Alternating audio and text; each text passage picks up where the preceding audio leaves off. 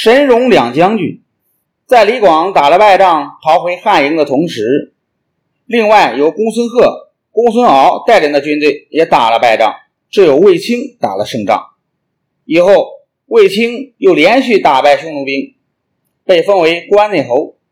卫青出身低微，他的父亲是平阳侯曹寿家里的差役。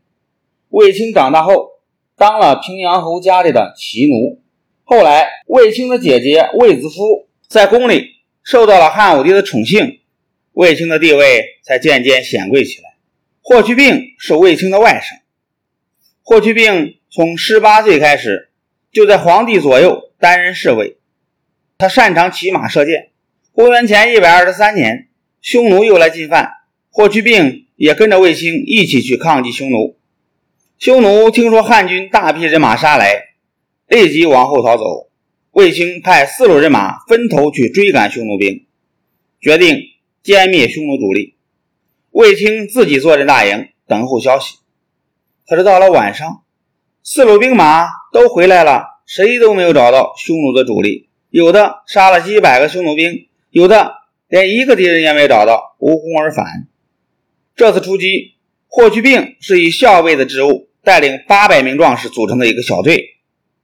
这是他第一次带兵打仗，他们一直向北追赶了几百里路，才远远的望见匈奴兵的营帐。他带手下兵士偷偷的绕道超过去，瞅准最大的一个帐篷，猛然冲了进去。霍去病眼疾手快，一刀杀了一个匈奴贵族，他手下的壮士又活捉了两个，而后乘乱杀了两千多名匈奴兵。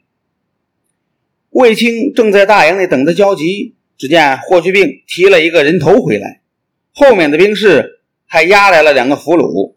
经过审问，原来是两个俘虏，一个是单于的叔叔，一个是单于的相国。被霍去病杀了的那一个是单于爷爷一辈的王，霍去病因此被封为冠军侯。后来，霍去病多次打败匈奴西部的浑邪王。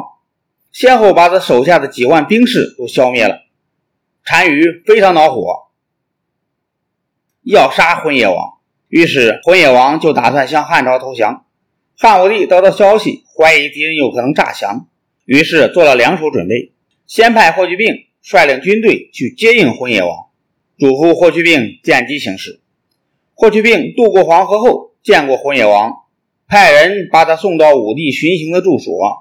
再领着投降的匈奴兵渡过黄河，并平定了那些企图顽抗的匈奴人。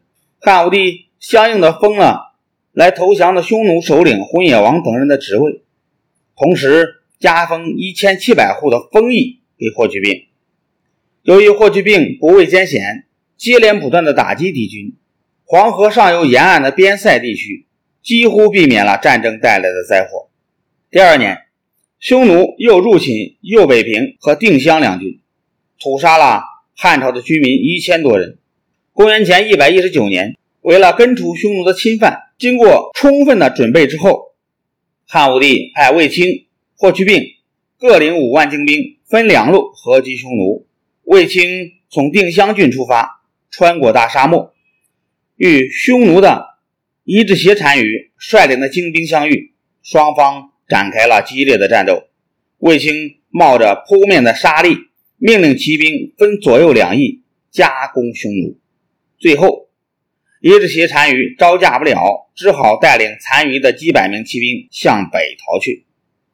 霍去病带领另一路人马也横越大沙漠，前进两千多里，大破匈奴左贤王的兵马，一直追到狼居胥山下。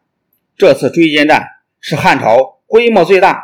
进军最远的一次，从此匈奴被迫撤到大沙漠以北，沙漠南面再也没有匈奴之患。